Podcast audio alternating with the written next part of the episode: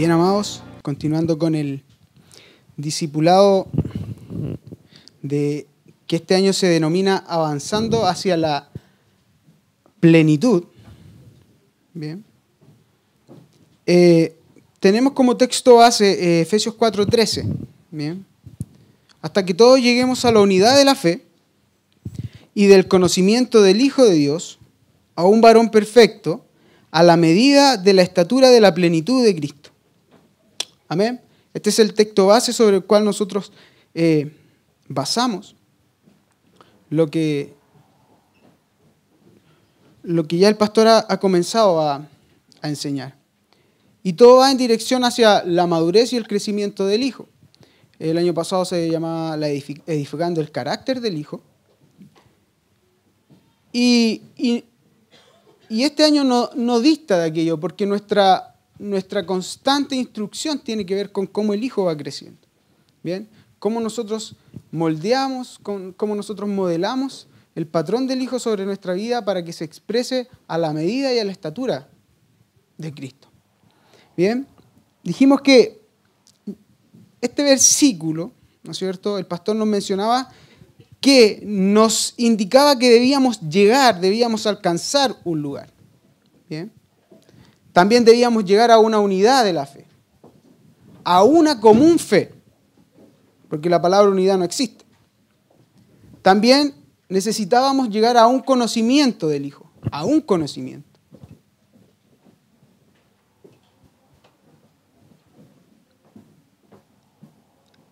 A ser un varón perfecto que, que tiene que ver con lo completo y con el funcionamiento según el diseño que Dios creó desde la eternidad y a la medida, a la medida de la estatura. Y se nos enseñó que la estatura tiene que ver con la madurez. Tiene que ser bajo el patrón del hijo, pero al nivel de la madurez. No es una redundancia a la medida de la estatura tiene que ver con un patrón, pero con un nivel de madurez.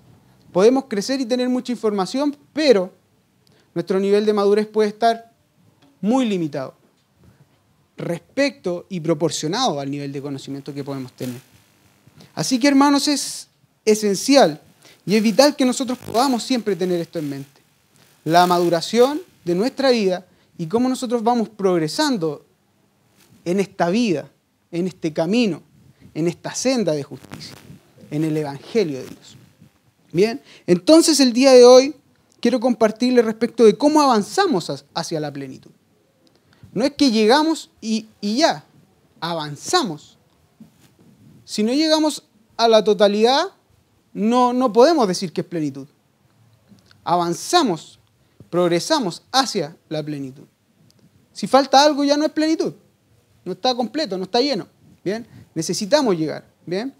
Fuimos conformados para llegar, pero, pero ese lenguaje que se utiliza, eh, si bien Dios ya lo, lo decretó y lo, y lo reafirmó en la eternidad, desde antes de la fundación del mundo, me podrían decir, eso ya está hecho, así que yo ya estoy listo. Sí, puede ser. Pero si evaluamos nuestro presente, probablemente eso no sea así. Eso habla de una de un presente, de un futuro y de un pasado que en el tiempo se ha manifestado de distintas formas. La palabra declara que lo que pasó ya fue, ¿no es cierto? Lo que será ya es, porque ya fue hecho en la eternidad, y lo que ahora es, ya fue. El punto es el siguiente, ¿cómo nosotros desde nuestro, nuestra posición presente, nosotros logramos alcanzar el futuro, entre comillas, que debiese ser nuestro presente el día de hoy.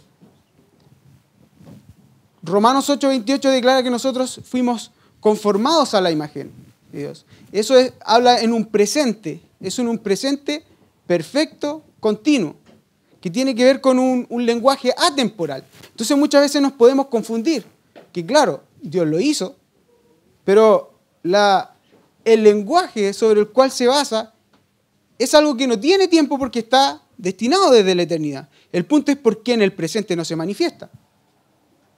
Ya no podemos arreglar el pasado, el presente lo estamos viviendo continuamente, pero sí podemos alcanzar un lugar futuro, que debiese ser nuestro presente. Pareciera enredado. Bien. Pero el futuro es lo que, a lo que Dios nos, apunta que debemos llegar. ¿Cómo nosotros ejercemos eh, o nos movemos hacia esa posición? Madurando, progresando, tomando actitudes y ajustes en nuestra vida que nos permitan cambiar el presente que quizás es en el que estemos y probablemente algunos estemos estancados en un presente y aunque pase el tiempo, ese, ese presente sigue estando todo el tiempo, no cambia.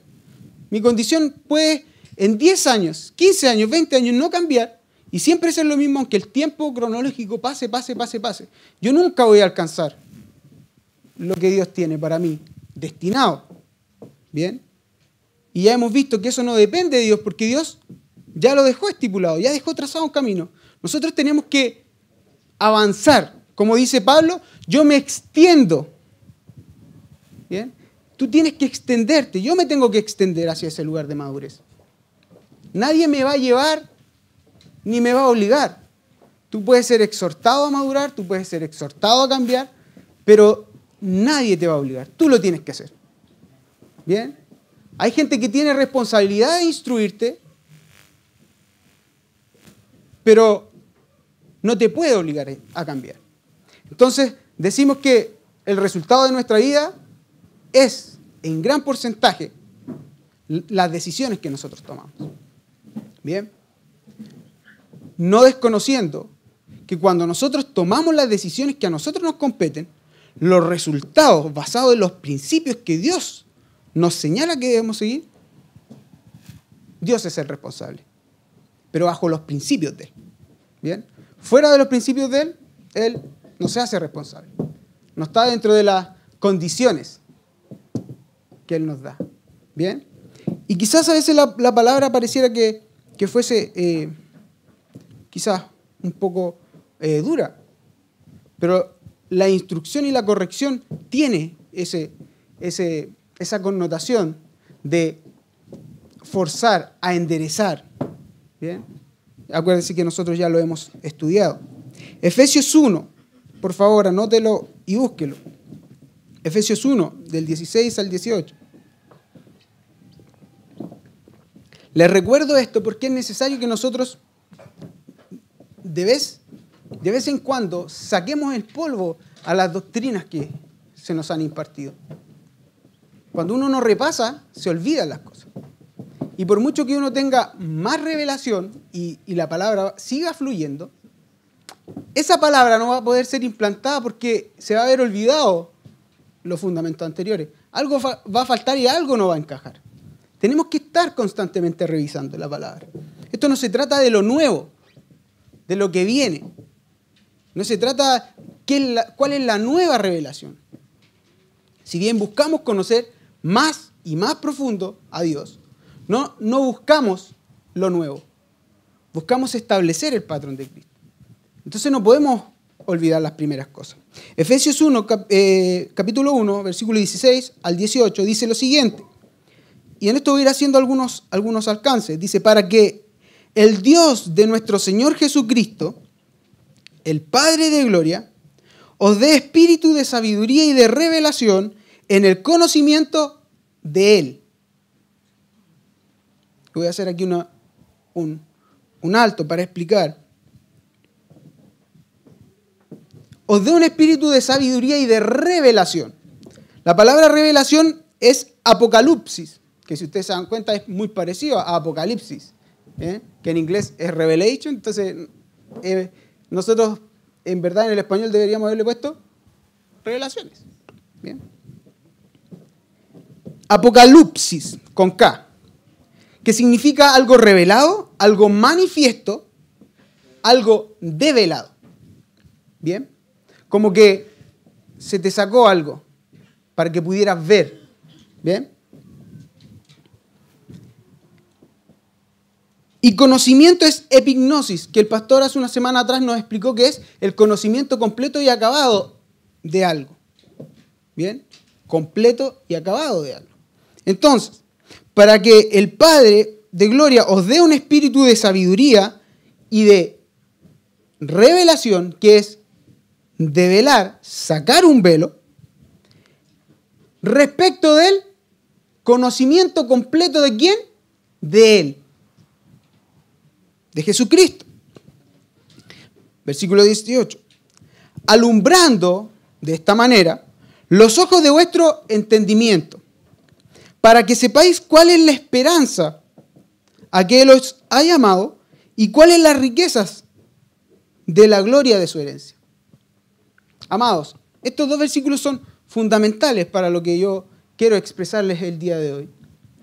Debemos tener en cuenta que nosotros necesitamos tener revelación de lo que Él es, no revelación acerca de, de Él. Es completamente distinto. Por eso yo les decía lo siguiente, nosotros no buscamos revelación nueva, aunque de vez en vez, en la medida que uno va buscando, va inquiriendo, hay revelación nueva. El que busca, encuentra, dice la palabra de Dios. El que, el que tiene hambre y sed es saciado.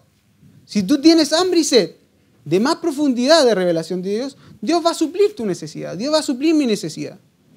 ¿Bien? Pero necesitamos comprender que esa revelación no sirve de nada si yo no estoy bien parado de la perspectiva sobre la cual yo me muevo. Y yo quiero esa revelación. Porque yo la quiero, no porque quiero más revelación. Yo quiero conocerle más a Él. ¿Bien? A Él. Él es el centro. Cristo.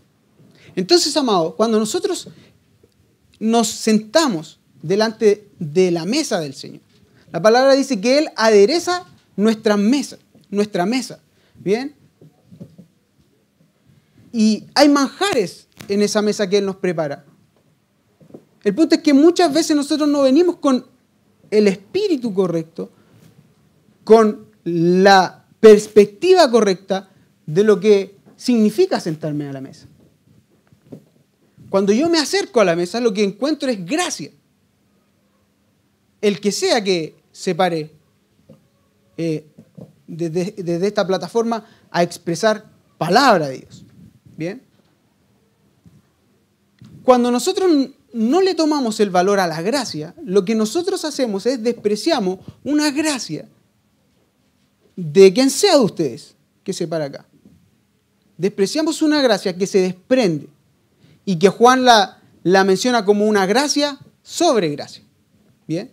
Y esa gracia sobre gracia viene directamente desde el trono de la gracia. Y la palabra declara que nosotros podemos acercarnos confiadamente delante de la mesa del Señor, nos podemos sentar confiadamente delante de la mesa para poder alcanzar gracia, para el oportuno socorro. Así lo declara Pablo. Acercaos pues confiadamente al trono de la gracia, para hallar misericordia, para el oportuno socorro. Y en alguna otra oportunidad yo les he explicado lo siguiente. El oportuno socorro tiene que ver con la ayuda necesaria, la ayuda precisa para un oportuno socorro. Entonces quizás tú vienes y te sientas a la mesa, escuchas, estudia la palabra. Tú puedes sentarte también en tu casa a estudiar la palabra, a leer la Biblia. El punto es que quizás la gracia que tú recibes te nutre, te edifica, pero no necesariamente la vas a ocupar enseguida. Probablemente sea una confirmación de lo que tú ya has ido adquiriendo. Pero en algún momento, en algún tiempo, esa gracia que tú adquiriste tiene que ser desprendida sobre otros. Recuerden que el periodo de la gracia, sobre el cual estamos, es un periodo de dispensación de gracia. ¿Bien?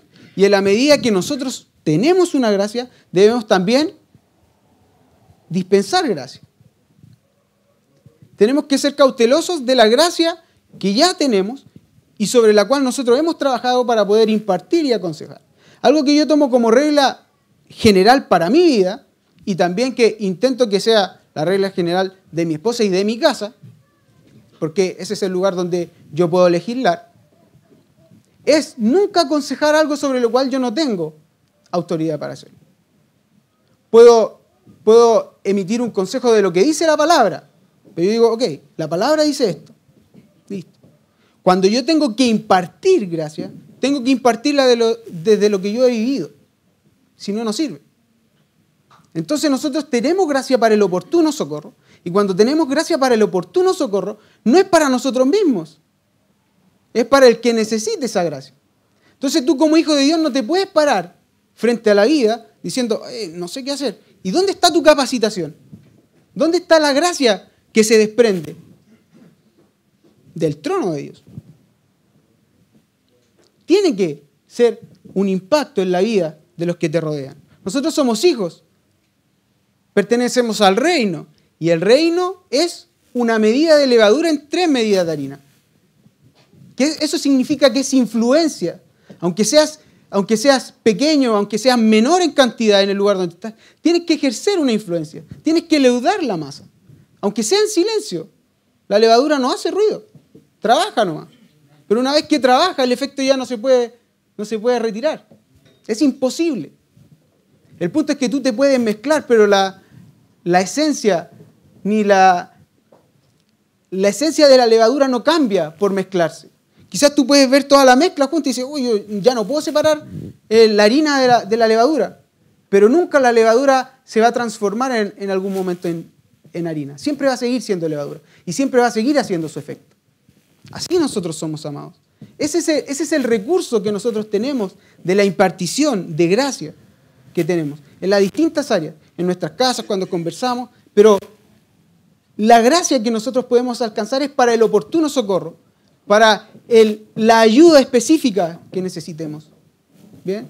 Recuerden que nosotros hemos sido llamados a ser luz. Y una luz no se prende para esconderla. Tiene que brillar, tiene que alumbrar. Amén. Entonces eso es una responsabilidad nuestra, personal, individual.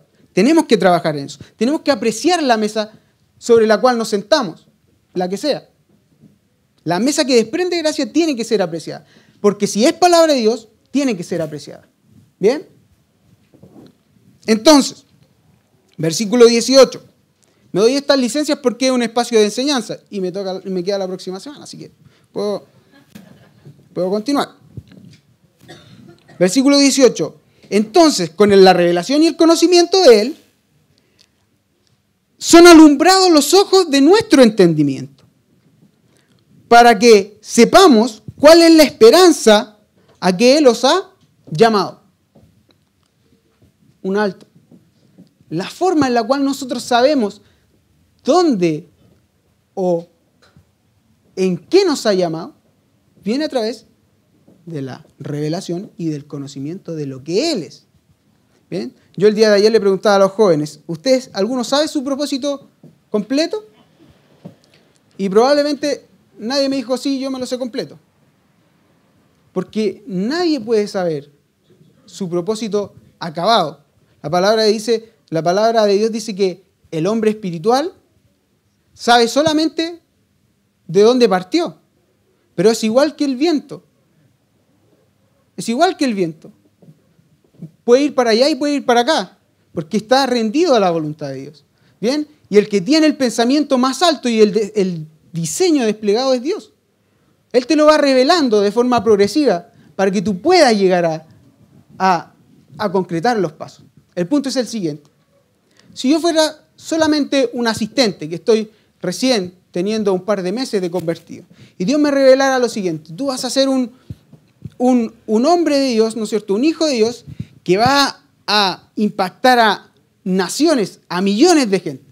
Probablemente con, tal expectativa de, de alcance, ¿no es cierto? En el desarrollo de lo que él va a hacer, probablemente su corazón pueda jugarle malas pasadas respecto de lo que, de lo que Dios quiere hacer con él.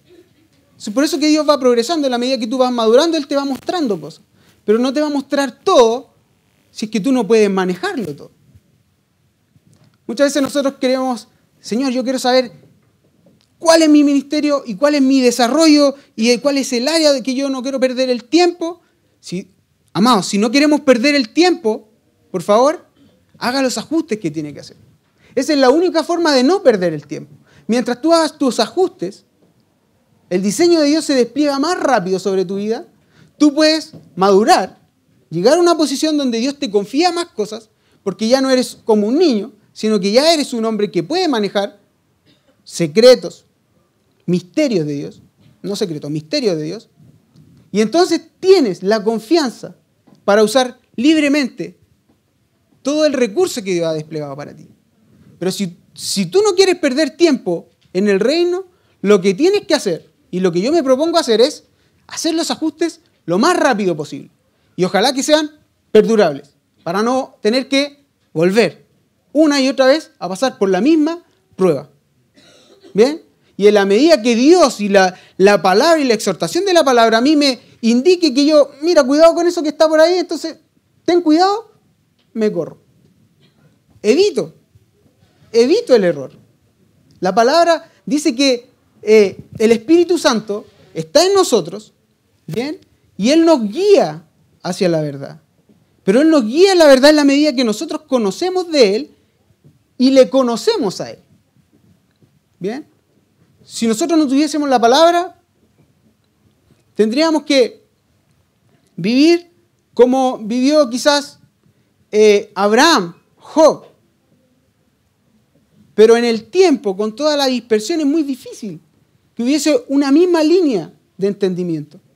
Probablemente cada, cual tendría sus ideas propias y sus ideas locas. Si el día de hoy ya hay un montón de grupos que salen con sus ideas locas y su filosofía y, y se pierden ahí en, sus, en sus pensamientos, ¿no es cierto? Imagínense, Dios dejó estipulada una línea para trabajar, que es la palabra. Sobre la palabra trabajamos, ¿bien? Lo que está escrito y sobre lo que está escrito Dios nos revela a través de su Espíritu y nos conduce y nos guía a toda verdad. Eso es el diseño que Él dejó, ¿bien? Si uno no hubiese perdido tiempo en, en, en inspirar a hombres de Dios, en el tiempo para hacerlo. Bien, tenemos que dejar esas cosas bien desempolvadas. Alumbrando los ojos de vuestro entendimiento. Y habla de ojos, figura de visión para que sepáis cuál es la esperanza a la que Él os ha llamado, cuál es tu asignación y cuáles son las riquezas de la gloria de su herencia en los santos. Amados, hemos escuchado, ¿no es cierto? Y hemos mencionado muchas veces que fuimos bendecidos con toda bendición en los cielos, ¿no es cierto? ¿Amén? ¿O estoy equivocado? Bien, en los cielos. Pero eso es genérico. Tú tienes una porción de bendición, pero ¿qué bendición tienes de Él? ¿Qué es lo que tú tienes que Dios te ha bendecido en los cielos? Cristo es el gran premio, pero hay cualidades específicas, bendiciones que salen de su trono, gracias, habilidades de parte nuestra, lo vamos a ir viendo. El punto es el siguiente, ¿cómo yo sé ¿Cuáles son mis bendiciones? A través del conocimiento de Él. De que Él empieza a sacar velos, velos, velos, velos, hasta que nosotros podamos mirar completamente, como dice 1 Corintios 13. ¿Bien? Es importante, amados, que vamos lento y entendamos esto. Es la única forma de saber la envergadura de nuestro propósito, ¿no es cierto? Porque no podemos hacerlo sin un espíritu de revelación sin que el Espíritu nos revele aquello, sin que sean corridos nuestros velos, sin que nuestros ojos puedan mirar un poquito más claro. No podemos tampoco saber las riquezas de nuestra herencia, porque nosotros somos herederos, pero tenemos que saber cuáles son los recursos que Dios ha predispuesto y predeterminado para nosotros. Probablemente los recursos que tenga usted no son los mismos que voy a tener yo. Y no los, no los vamos a comparar en cantidad ni los vamos a pesar, ah, que le dio más, que le dio menos. ¿Bien? Es la medida del don de Cristo que determina quién tiene cada cosa. Es su justicia y yo no tengo la culpa si es que tengo más o menos. Y usted no tiene la culpa si tiene más o menos que yo. ¿Bien? A reclamarle a Dios. Mejor no le reclama. ¿Ya? Mejor no le reclama. Efesios 1.3, ¿no es cierto?, declara que nosotros somos bendecidos, amados, con toda bendición espiritual en los lugares celestiales. Y muchas veces nosotros tomamos esto como eh, bendiciones que, no, nosotros vamos a ser prosperados, porque Dios nos bendijo con toda bendición en lugares celestiales. Y miren lo que le estoy hablando. Las bendiciones están en los lugares celestiales. Y los lugares celestiales, el lugar celestial no se ve. Es un ambiente invisible. ¿Bien? Los recursos que vienen a nuestra vida son producto de cómo nosotros nos conducimos. Eso es cosa aparte. ¿Bien? El ser hijo, el comportarte a la altura, te da recursos en lo natural. Ahora, manejar las bendiciones celestiales necesariamente tiene que tener un efecto también en la atmósfera natural. ¿Bien? Porque lo que se ve viene de lo que no se ve. Pero nosotros no vamos a traer, por ejemplo, un millón de pesos desde los lugares celestiales, porque ahí Dios me bendijo. No es así. La palabra dice, prefiere hacer tesoros en el cielo, donde no puede ser corrompido ese tesoro, en vez de estar haciendo tesoro en este lugar. No quiere decir que no pueda ser próspero, porque la palabra declara que Él nos da también la inteligencia y el poder para hacer riquezas. Y que ya sabemos que no está mal la riqueza. El dinero no es sucio. Los sucios somos nosotros que pensamos qué hacer y qué no hacer con el dinero. Que cerramos nuestra mano cuando debemos abrirla, por ejemplo. No le eche la culpa a otra cosa. Nosotros tenemos que analizar nuestra vida. Todo lo que Dios hizo es bueno y es para nuestro beneficio. Nosotros no, lo utilizamos bien. Las bendiciones están en los lugares celestiales. El punto es que Corintios 15:49, anótelo solamente, dice que nosotros, si bien portamos y trajimos el modelo terrenal de Adán porque lo cargamos, por cuanto Adán cayó, todos nosotros también fuimos destituidos de la gloria, pero también nosotros traeremos, ¿a quién? Al celestial. ¿Lo tienen ahí, no? No, está medio lento. 1 Corintios 15, 49. Nosotros vamos a traer al celestial. Nosotros vamos a traer lo que no se ve a lo que se ve. ¿Y qué no se ve en este sistema? Algo práctico. El sistema está corrupto, está totalmente falto de integridad, de honestidad. Eso no se ve. Pero el reino de Dios es integridad, honestidad. Eso es lo que traemos. Este sistema está falto de paz. ¿Qué es lo que traemos? Paz. Esas son riquezas de, del reino de los cielos, que están, que están dispensadas en distintas proporciones sobre nosotros. Quizás usted puede tener una, una gracia mayor y una medida mayor de paz. Y que usted puede dispensar y, e impartir eh, paz sobre ambientes. Que quizás a mí no me sea tan fácil porque usted tiene una porción más grande probablemente. No quiere decir que yo no puedo hacerlo, pero yo necesito impartir de los recursos que Dios me bendijo en el cielo. El punto es cómo yo los utilizo, cómo yo sé qué recursos tengo, a través de la revelación y del conocimiento de lo que Él es, no acerca de Él. Entonces, no se preocupe de leer tanto, sino que de entender, comprender y conocerle. Yo a los varones decía lo siguiente, eh, en mi computador tengo un montón de archivos y libros enormes de miles y miles de páginas. Y en un momento lo empecé a ordenar y empecé a hacerme un, listado. Y dije, ya, lo voy, a, leer en este orden. Porque lo que más me interesaba al principio y otras cosas que tenía que leer. Hay información que uno necesita. Pero cuando eh, me quedé mirando la lista, Dios me, me, me y me dijo, ¿y, ¿y en qué momento vas a aplicar todo eso? o te vas a morir y no vas a terminar de leer todo eso. Miles y miles y miles de páginas. La palabra de Dios es la que a través del Espíritu te va guiando cómo tú tienes que navegar sobre la profundidad de la palabra. Si tú quieres aprenderte la Biblia con todos los recovecos, con, con todas las entrelíneas y con todas las palabras y las definiciones que salen de, cada una de las porciones y de las frases de, de esta carta preciosa que Dios nos dejó, va a perder su vida intentándolo. Y probablemente va a perder la posibilidad de aplicarla a su vida. Esto a mí, personalmente, me trae una responsabilidad, porque si bien no me frustro por no alcanzar a leer todo, lo que hago es leer, pero aplicar. Escuchar, pero aplicar. Entonces mi vida va avanzando. Cuando uno se sumerge en tanto conocimiento, probablemente tu vida se estanca. Ese es el peligro de tanta información. Ese es el peligro. No es otra. Es cómo tú la vas a lograr aplicar.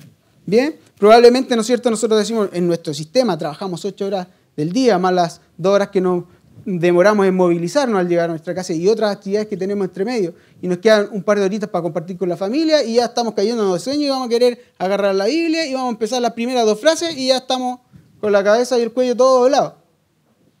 Nos despertamos a las 3 de la mañana, ¿no es cierto? Ah, voy a intentar seguir y después ya, no, mejor no, mañana sí. Amados, el tiempo hay que redimirlo. ¿Bien? Un hijo de Dios aprende a redimir el tiempo y aprende a, a, cómo sacar los recursos necesarios para implementarlos ya. ¿Bien? Ya. Podemos desear mucho su plenitud, pero debemos entender que la manera diseñada por Dios para darnos acceso a su plenitud es a través del conocimiento revelado de Dios. Y lo vuelvo a repetir. Él ya lo dejó establecido, nosotros podemos tener acceso. Pero ¿cuál es el camino a conocerle a Él? Si le conocemos, tenemos la vida. Jesús dio algunas claves. Yo soy el camino, yo soy la verdad y yo soy la vida. Todas las áreas de nuestra vida. Nuestro ser íntegro, espiritual, mi cuerpo. ¿Bien? Amados, entonces, en la medida que nosotros avanzamos y conocemos y nos enfocamos en cómo aplicar la palabra, es que esta va a traer resultados. Vamos a Mateo 22, 23. Perdón, Mateo 6, 22, 23.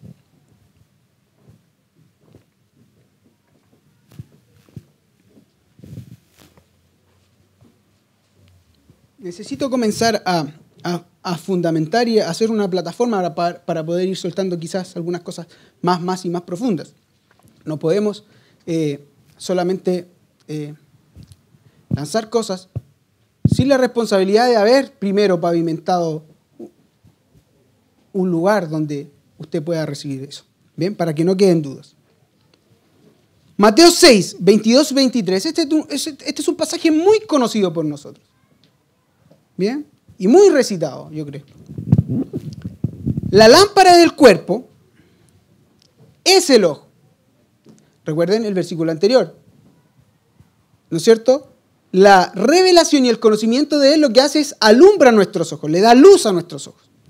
Nos permite ver. Entonces aquí hablamos de lo siguiente. La lámpara del cuerpo es el ojo. Así que si tu ojo es bueno, todo tu cuerpo estará lleno de luz. Pero si tu ojo es maligno, todo tu cuerpo estará en tinieblas. Sabemos que tinieblas es ignorancia, ¿bien? Entonces acá le da una función o una responsabilidad al ojo, que es símbolo de visión, ¿bien? Y en Efesios veíamos que si bien es alumbrado nuestros ojos, pero también nuestros ojos son, eh, es quitado un velo para que podamos ver algo. ¿Bien? ¿Me siguen a, lo que quiero apuntar? Vemos algo. Entonces aquí nos, Mateo nos hace una referencia de nuestros ojos y de nuestra vista, que es lo que hace referencia, obviamente, a lo espiritual. Y dice, la lámpara hace referencia al punto por donde entra luz. Bien, aquí al español se tradujo como lámpara, pero es eh, el lugar de entrada de luz, si quieres ser más específico. El lugar de entrada de luz a tu cuerpo, que es tu ser integral, espíritu, alma y cuerpo, es el ojo. Es la visión que tú tienes. Si, si tú tienes un velo, si tú no puedes, si no tienes velo es que no tienes revelación. Eso significa. Y aparte, si no tienes velo, no tienes luz. En verdad, no puedes ver nada. ¿Bien? ¿Vamos bien? Así que si tu ojo es bueno, si tu ojo funciona, entonces todo tu cuerpo estará lleno de luz. Y si tu ojo es maligno, todo tu cuerpo estará lleno de tinieblas. Hay otro pasaje que dice, Y si tu luz es tiniebla, ¿bien? Hace, hace referencia a dos conocimientos. Uno que es conocimiento para ignorancia y para perdición, y otro que es conocimiento para vida. Este es solamente se enfoca a, a la luz de Dios. El ojo entonces es representación de cómo tú ves en lo espiritual, que es cómo disiernes el ambiente. Y cuando digo disiernes el ambiente, tiene que ver con cómo tú te mueves en esos lugares celestiales sobre los cuales Dios te ha permitido estar parado. Nosotros estamos, bueno, no parado, dice sentado, ¿ya? Pero era una alegoría, para, que no haya suspicacia. Sentados estamos en los lugares celestiales, con toda bendición en los lugares celestiales, y ahí nos movemos. El discernimiento nos permite saber cómo nosotros operamos en el ambiente espiritual. Ahora, recuerden que el ambiente espiritual no es algo que está allá y que nos abduce para poder estar y movernos en ese lugar, sino que trabajan de forma paralela. Mientras yo estoy en la materia, en la carne, en este lugar, yo también traigo, como dice 1 Corintios 15, 49, traigo el celestial, acerco el reino de los cielos, como decía Jesús, lo establezco en este lugar. Soy representación, exacta representación, semejanza de Cristo. Eso es traer lo no visible a lo visible.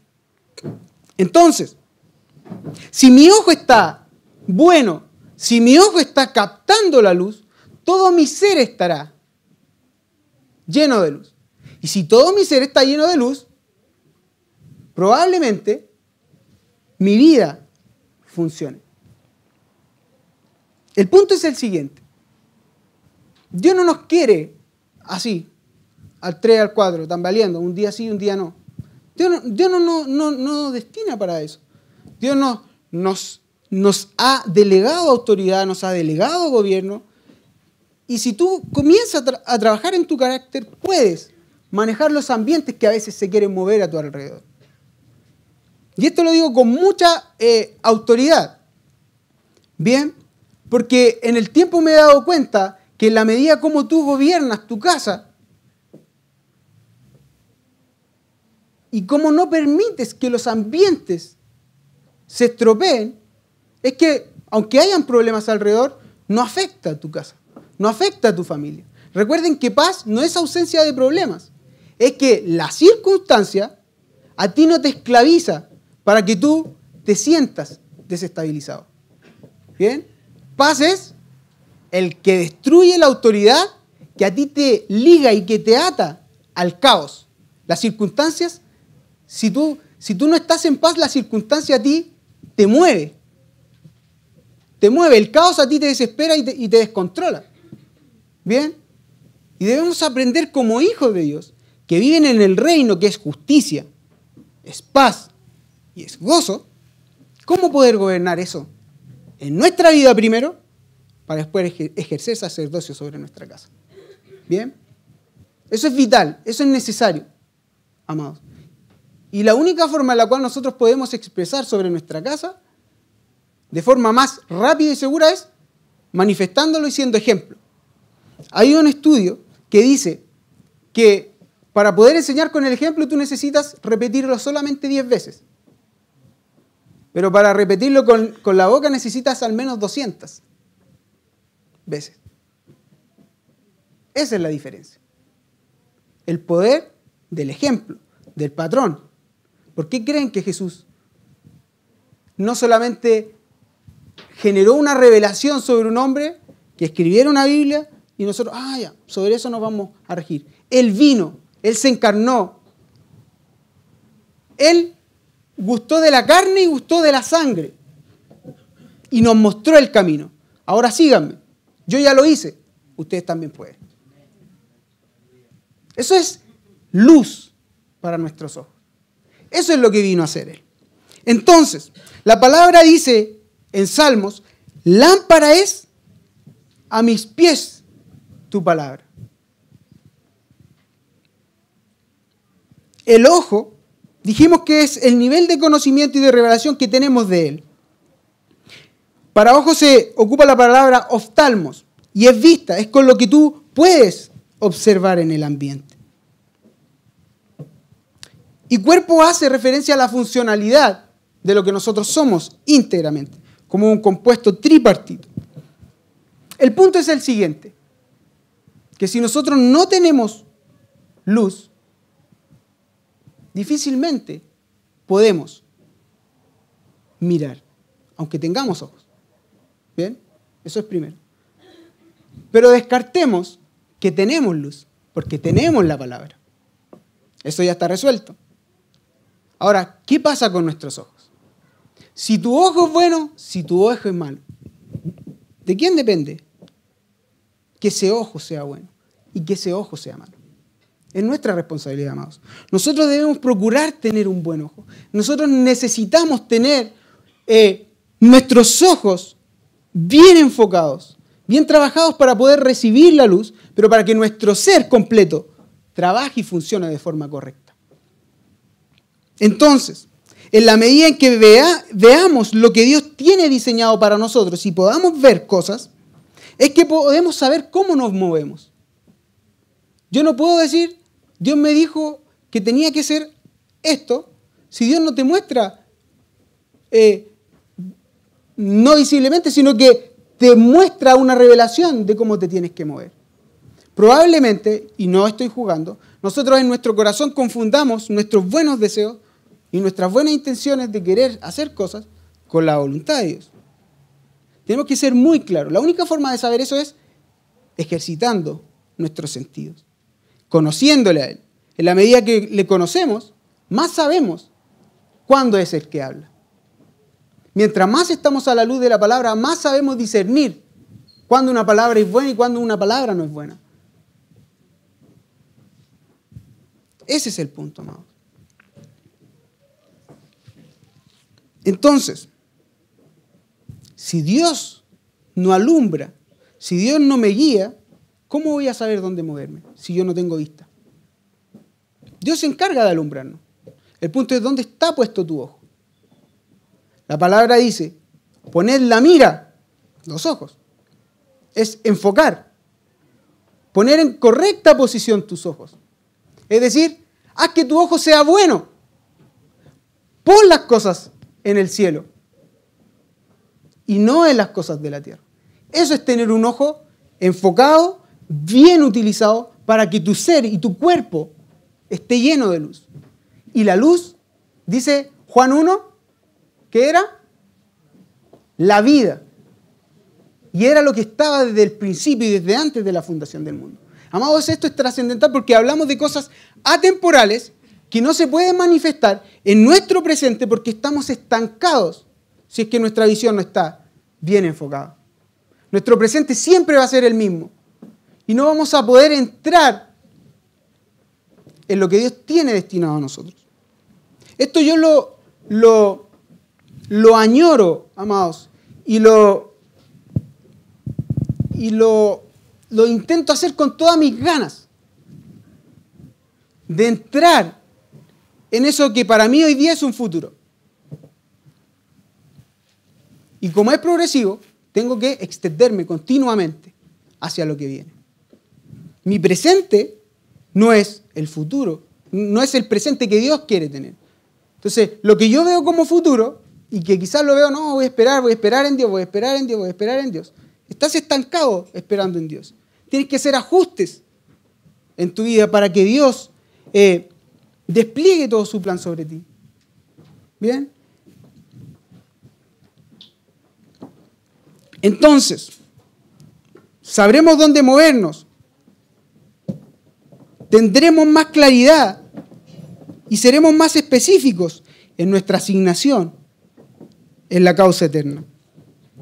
Pero siempre todos estos movimientos y todo este y toda esta revelación de lo que Dios es va a estar sujeta a la vista que nosotros tengamos de las cosas eternas. Cuando hablamos de fe y que son cosas que no se ven, ¿no es cierto? Hablamos de cosas eternas. Cuando hablamos de vista, hablamos de lo que no se ve, de lo que no puede ser captado por nuestros ojos naturales. ¿Bien? Sino que solamente de lo que podemos ver por nuestra vista espiritual, el ambiente espiritual en el cual nosotros estamos. Pero esta vista espiritual está ligada necesariamente a nuestra fe. Y les voy a decir por qué. Amados, podemos pensar que solamente por tener información de la Biblia podemos accesar a esa visión de lo que no se ve. Y eso no es así. Tenemos que conocerle a Él, a Él, relacionarnos con Él. ¿Bien? No es solo la lectura de la palabra. Hay teólogos en el mundo que son, pero yo creo que pueden enseñarnos la Biblia, de pe a pa, letra, punto y todo. Saber los resquicios arqueológicos, los resquicios históricos, el contexto cultural mejor que todos nosotros. Pero puede que en esa misma información que tenga, tenga cero de luz. Cero. Cero acceso a las cosas eternas. Porque no depende de eso. ¿Bien? Depende de cómo tú entiendes las cosas que estás leyendo. Cómo el Espíritu de Dios te las estás haciendo entender. Cómo estás tu oído siendo sensible para oírle. Hebreos 4.2 declara que todos escucharon la palabra, pero a no, no a todas les fue provechoso. ¿Y qué dice? Por no ir acompañado de fe. La misma palabra para todos. ¿Cuál es el problema que no, no, no genera resultado en nuestra vida? Amados, la palabra de Dios no es para hacernos un cariño, es para empujarnos y motivarnos a llegar al supremo llamamiento que Él nos quiere poner. Pablo decía, yo logro asirme. En la medida que él tenía revelación, él decía, yo, yo, yo trato de apretarme cada vez más y no soltarme. No soltarme a raíz de lo que también, o por causa de lo que Dios a mí me escogió. Porque Dios nos escogió. Entonces nosotros necesitamos también movernos en esa dirección. Están ligadas, la vista está ligada necesariamente a la fe, porque la fe es, según Hebreos 11.1, que es prácticamente la única definición de fe que tenemos, sí, literal, literal, que es, es pues la fe, la certeza de lo que se espera.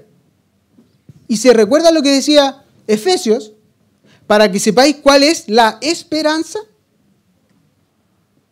¿No les hace sentido lo que le estoy, estamos eh, impartiendo en, este, en esta mañana? Para que sepamos cuál es la esperanza. ¿Bien? Pero la fe es la, la certeza de lo que se espera. Y lo que se espera es una esperanza. Y para que sea una esperanza, alguien te lo tiene que haber dicho o mostrado. Si no, no es esperanza.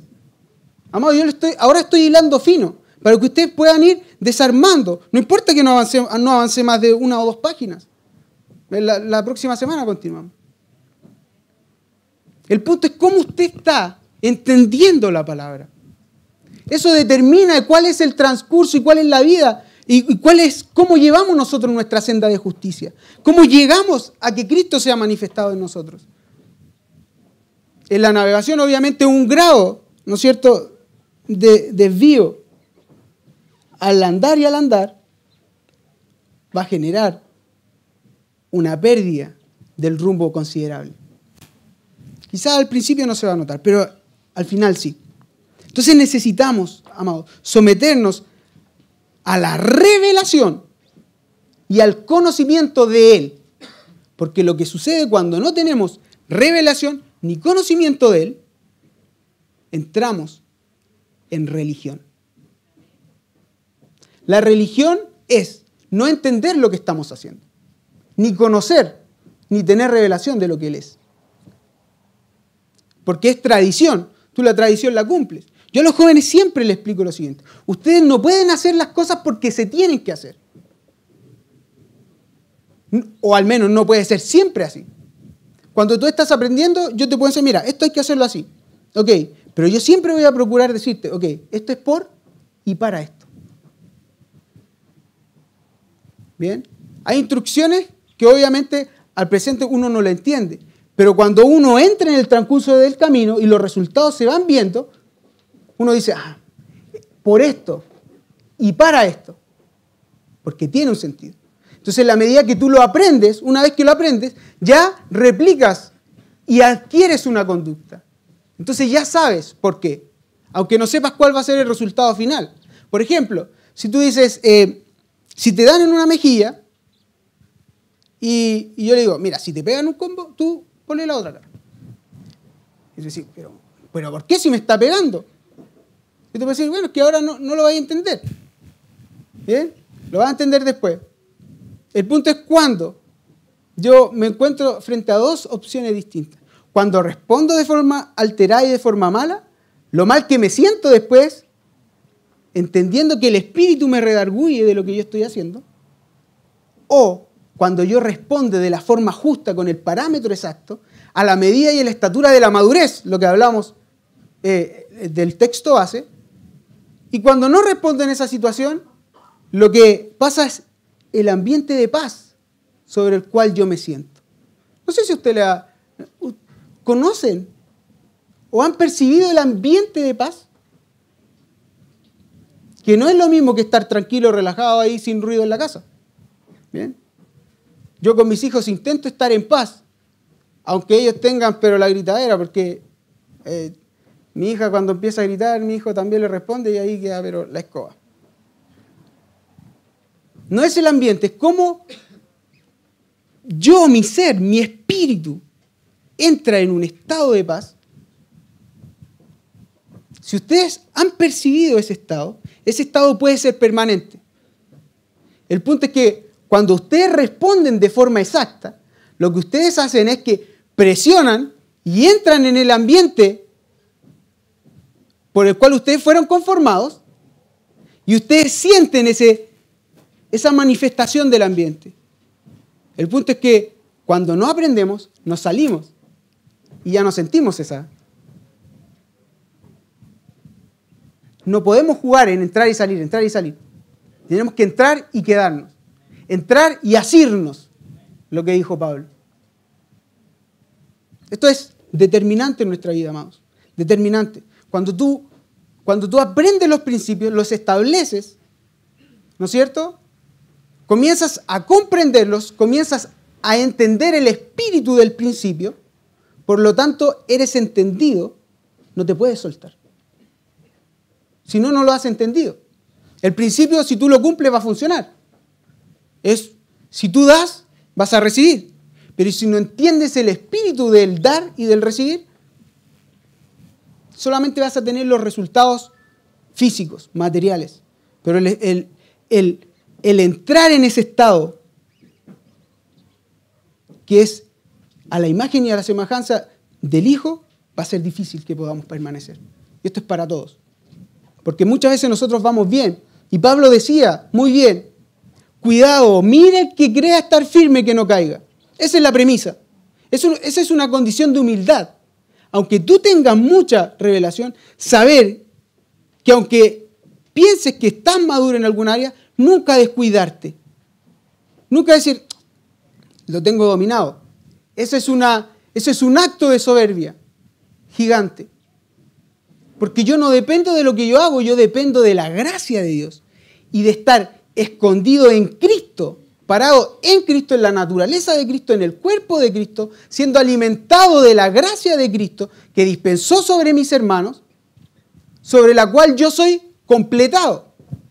Amados. Porque usted tiene una porción de gracia. Usted tiene una porción de la plenitud. Dice la palabra de Dios que de su plenitud tomamos todos. Bien. Pero les voy a dar algunas luces de algo que más adelante quizás vamos a compartir más a profundidad respecto del cuerpo de Cristo. Es que usted tiene parte de la plenitud de Cristo, pero usted no lo tiene todo. Dios jamás va a entregar todo a una persona. Lo que Dios hace es entrega la plenitud al cuerpo de Cristo. El cuerpo de Cristo es el que tiene la plenitud. Y el cuerpo posee una cabeza, que es Cristo. Y todas las cosas le pertenecen a quién? Al cuerpo. Dice la palabra en 1 Corintios 3. Y el cuerpo le pertenece a Cristo. Y Cristo le pertenece a Dios. Si queremos ser eh, eh, hallados en Cristo, nosotros tenemos que estar ahí, firme, mirando, no caernos de ese lugar. Amados, para quizás el que no ha caído de ese lugar, dice, sí, sí, está bien, no cae. Pero para el que ha caído o al que ha estado en una condición eh, de perdición, podemos comprender la importancia de aquello, de estar siempre cuidadosos, de no querer despegarse de algo. Eso es, eso es vital, eso es trascendente, marca el curso de nuestra vida. No podemos, no podemos permitir un desliz. Pablo dice, cuidado, no sea que te deslices. Eso es inestabilidad. Eso es que diste un paso en falso. Eso es que te descuidaste o que no miraste adecuadamente. Entonces, amados, es pues la fe, ahí vamos, para no perderme, la certeza de lo que se espera.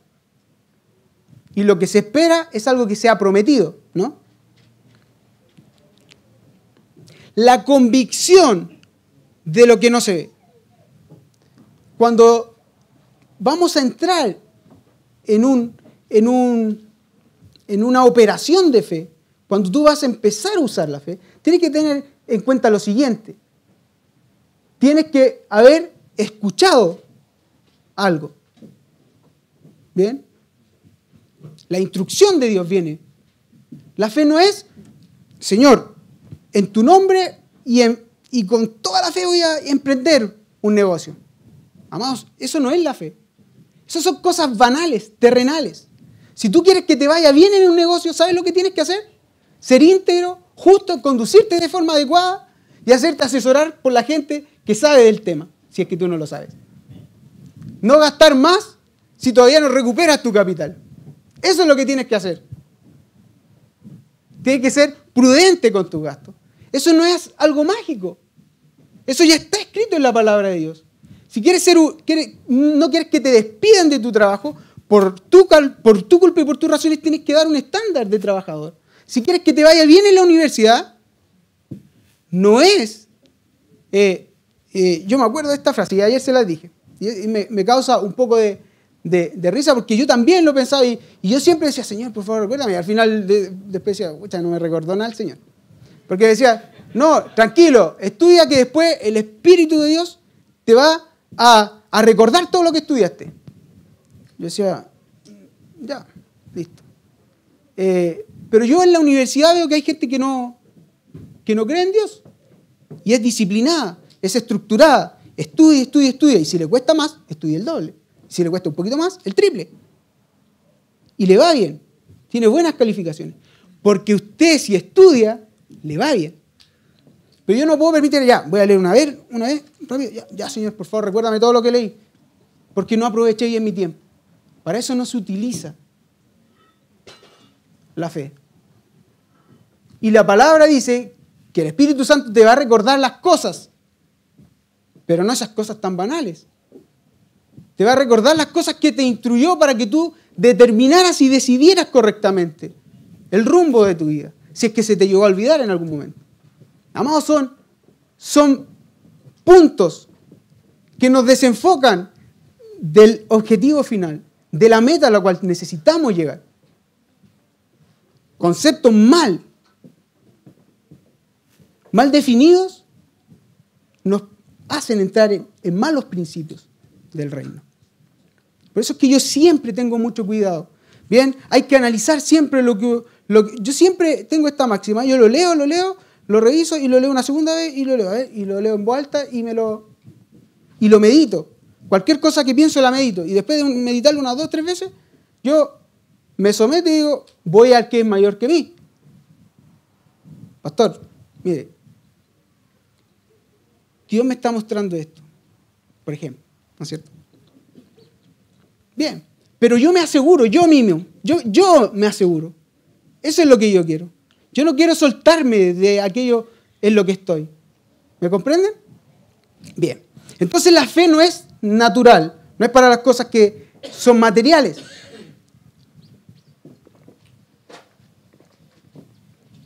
La fe tiene que ver con lo que no se ve. Bien.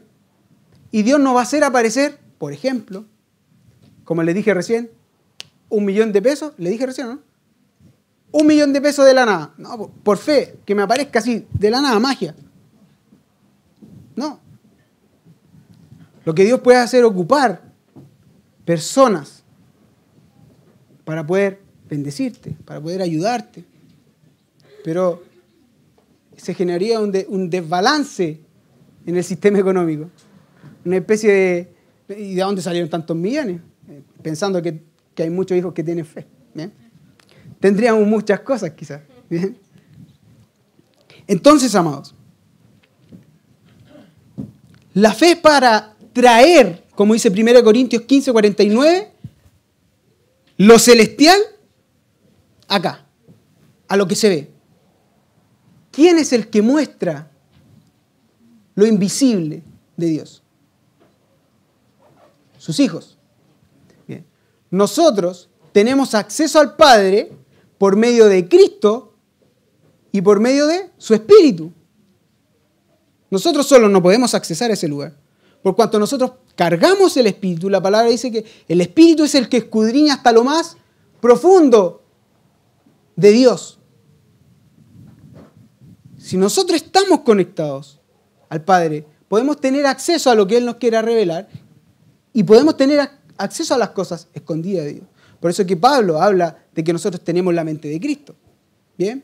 Pero las cosas invisibles de Dios nosotros no las, no las podemos eh, hacer como una conversión y, hacer una, especie de máquina del tiempo que trae las cosas, eh, perdón, una máquina de atmósferas que trae de lo invisible o de lo espiritual a lo natural. Eso no, no es así. Yo establezco un patrón, un, un, un, eh, estoy empezando en una palabra que, que no es adecuada, en un patrón, en un modelo de conducta, que es del cielo, y que me abre puertas.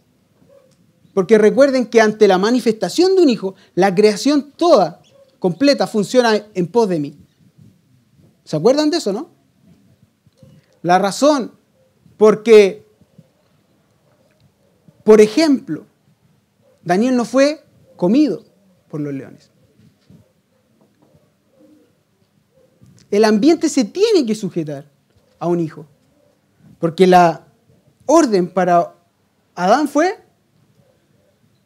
dominio, señorío, fructificación, multiplicación. ¿Bien? ¿Me falta alguno, no? Sí, creo que sí. No, cuatro.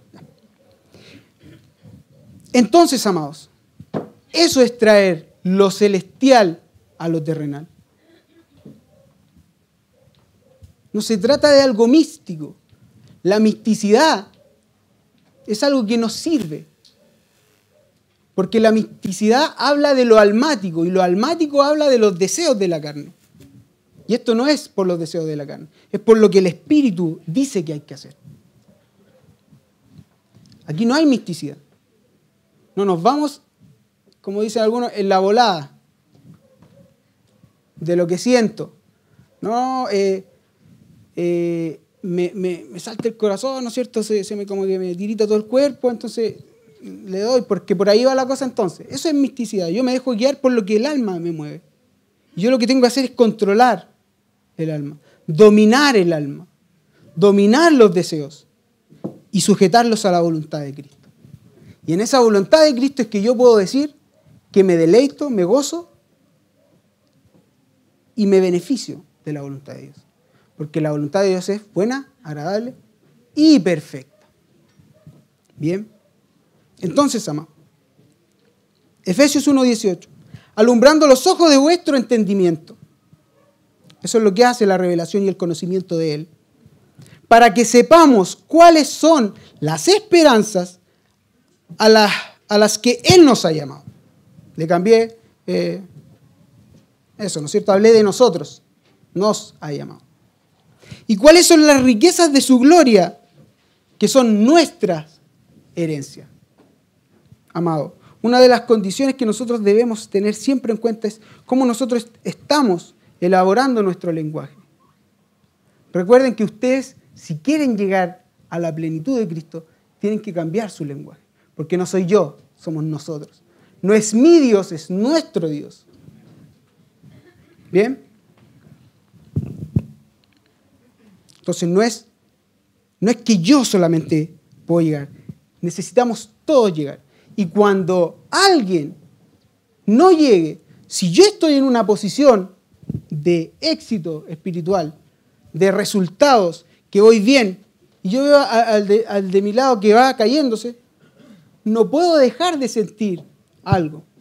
Aunque puedo estar en, un estado de gozo, porque estoy cosechando lo que estoy, estableciendo en mi vida.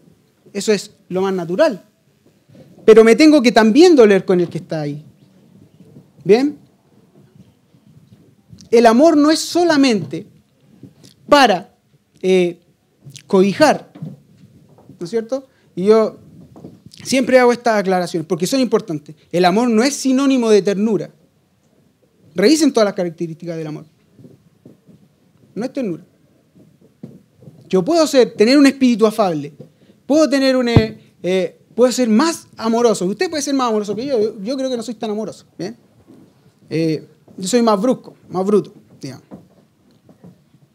Usted puede ser muy amoroso, pero no quiere decir que su medida de amor sea mejor que la mía porque usted es más amoroso.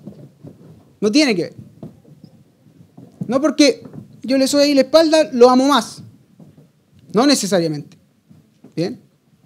Eso no es así. Son dos cosas distintas. Y debemos madurar y entender hacia dónde nos va dirigiendo la palabra de Dios. Cómo nosotros tenemos que ajustar nuestra vida. Si nosotros ajustamos nuestra vida, las piedras que somos, ¿se acuerdan? Las piedras que somos, podremos encajar de forma perfecta en el templo de Dios, en la ciudad de Dios. Pero, ¿cómo vamos a poder encajar si no se nos saca lo que hay que sacar? recuerden que nosotros no vamos al cuerpo de Cristo a perfeccionarnos ahí. Tenemos que capacitarnos para llegar ahí. Cuando hablamos del cuerpo de Cristo hablamos de toda la iglesia global, toda la ciudad, todo el país. La iglesia de Dios no somos solamente nosotros. El cuerpo de Cristo no somos solo nosotros, nosotros somos una casa de fe. Bien, quizás podamos ser un miembro, como mucho, ¿eh? porque hay muchos hijos. El punto es cómo en las canteras nosotros somos eh, pulidos, cómo nosotros somos dimensionados. ¿Bien? Que es símil a la circuncisión. La circuncisión es sacar lo que sobra, lo que molesta. ¿Bien? Es lo mismo. Entonces, para que sepamos cuál es la esperanza a la que Él nos ha llamado y cuál es la riqueza de su gloria. Entonces, en la medida que nuestro ojo sea bueno, es decir, nuestro ojo esté puesto en el lugar que tiene que estar puesto, comenzaremos a caminar más perfecto. O ya estamos caminando por causa de que nuestro ojo está bien, bien puesto en las cosas que tienen que estar puestas, en el cielo. En la medida que la palabra, que es luz, alumbre nuestros ojos, y nuestro ojo esté correctamente enfocado para recibir esa luz e iluminar y llenar nuestro cuerpo de luz, nuestro camino a la plenitud de Cristo tendrá un buen rumbo y estaremos avanzando. Eso no hay duda de eso. Si nuestro ojo está bien puesto, estaremos avanzando. El punto es si es que nosotros no tenemos un buen ojo. Las tinieblas estarán llenando nuestro ser la ignorancia, es decir, el no saber para dónde vamos. Y el no saber para dónde vamos es no tener sentido, no tener razón por la cual tú hacer las cosas. Y eso es terrible, amado. No tener sentido en nuestra vida es terrible. Mucha gente no tiene sentido. Y, y, piensa y elabora, ¿no es cierto?, eh, planes contra sí mismo. Es terrible no tener, no tener luz y tener solo dudas en su vida. ¿Bien?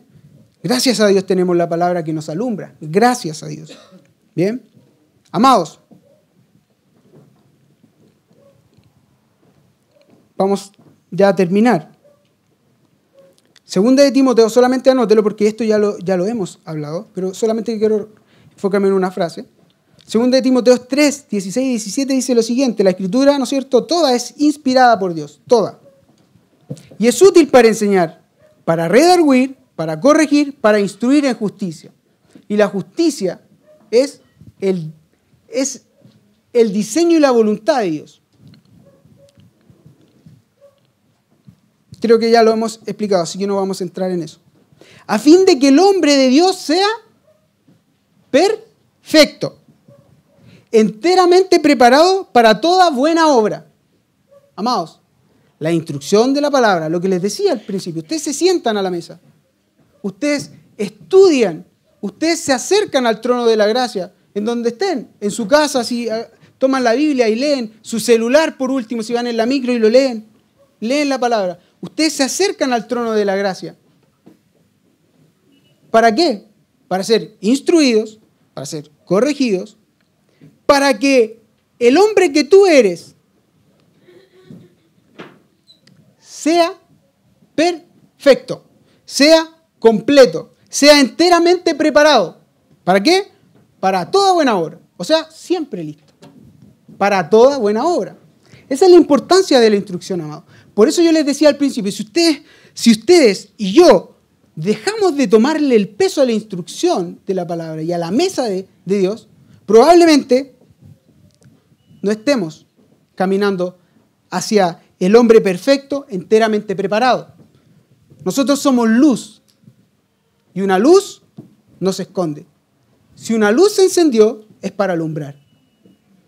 Bien, no estamos ahorrando energía. No estamos en restricción. La luz de Cristo es ilimitada. No hay apagones como, como suceden, ¿no es cierto?, en otros países. Debemos, debemos alumbrar. Entonces, la palabra perfecto es la palabra artios, y aquí termino, que tiene que ver con algo que es completo, que es cabal, que tiene su cuota de gracia. Entonces, en la medida, amados, que nosotros apreciemos, como les decía al comienzo, la gracia, la instrucción y la palabra que Dios nos ha dejado, seremos enteramente preparados para, ¿para qué? ¿Para algunas obras? Para todas. Efesios 2.10 dice que nosotros somos hechura suya, creados, ¿dónde? En Cristo. Bien, en Cristo es decir, que estás insertado en el cuerpo, que estás escondido en el cuerpo, que estás asido de él, todas esas, esas eh, implicancias, es algo activo. Y si estamos en Cristo tenemos una nueva naturaleza, ¿no es cierto? Y tenemos caminos que son obras que Dios preparó de antemano para qué? Para que anduviésemos en ella. Y no es para que las dejemos a mitad de camino, para que anduviésemos en ella. Es nuestra agenda divina. Si nosotros no, no estamos al ritmo de lo que la palabra de Dios nos está instruyendo, implementando y lo estamos haciendo bien nosotros, probablemente estemos quedando al debe en las obras que Él predestinó de antemano para nosotros. Es decir, nosotros no estamos cumpliendo la agenda que Dios tiene para nosotros. Estamos quedando al debe con esa asignación. Lo que vamos a hacer va a ser perder el tiempo, que no lo podemos recuperar, y probablemente, eh, en el mejor de los casos, Dios nos da una segunda oportunidad para poder aprovechar ese, esa senda. Pero probablemente también Dios se la asigne a otra persona que ya ha cumplido con su estándar. Porque hay gente que no puede esperar, amado. si tú estás parado frente a una persona que tiene una necesidad, yo no le puedo decir, venga otro día. Tengo que estar como hijo, como hijo, ¿bien? Tengo que tener el recurso que la palabra a mí me indica. Tengo que tener el recurso, el recurso que a mí me dio vida. Ojo, no es que ustedes lo sepan todo. El recurso que a mí me ha dado vida. ¿Cuál es el testimonio que tú portas y que tú cargas? No es una exigencia al nivel de que seas un teólogo, pero clavado, que te sepas de pe a pa. No. Sería muy difícil si no te dedicas profesionalmente a eso. O te demoraría mucho tiempo. ¿Bien? Entonces, si yo les pusiera esa exigencia, probablemente se frustrarían porque les faltaría tiempo. A mí me faltaría tiempo también. Bien, porque trabajamos, tenemos cosas, compromisos, responsabilidades. El punto es, ¿cómo en la medida que yo tengo revelación y conocimiento de Él, mi testimonio y la gracia que estoy portando y el Cristo que se está formando tiene que alumbrar, sí o sí. Tiene que estar preparado. Dios no va a poner a alguien en tu camino que tú no tengas las cualidades para repartirle gracia. Dios, sería un poco, eh, tendría un humor muy negro, ¿bien? Y en el caso extremo tú, necesariamente quizás tú conoces a alguien que sí tenga el recurso. Por último, tranquilo, tú le contienes con la palabra de todas formas. No le puedes resolver el problema, le contienes con la palabra, pero yo sé quién te puede ayudar. Si es que tú no. Para eso es el cuerpo, ¿bien? Pero de todas formas debemos alumbrar, de todas formas. La agenda de Dios está avanzando y cada vez queda menos tiempo Bien. Ustedes saben que yo no soy alarmista. digo, ah, cuidado que Cristo viene pronto. Si viene yo me puedo morir mañana y ya, ya yo no estoy. Y hasta ahí se acabó mi, mi, mi, escatología de los tiempos finales. Ya para mí ya llegó el tiempo final ahí. Tengo que estar siempre preparado. Bien, debemos alumbrar. Amados, la próxima semana continuaremos porque no alcanzamos a avanzar demasiado, pero necesitamos profundizar más en esto. Bien. Amados, les amo en el Señor, aunque no sea tan tierno, recuérdenlo. Les amo porque intento en la medida que la palabra de Dios me exhorta y me enseña, también entender por qué debo estar ahí para ustedes. ¿Bien? ¿Para qué y por qué?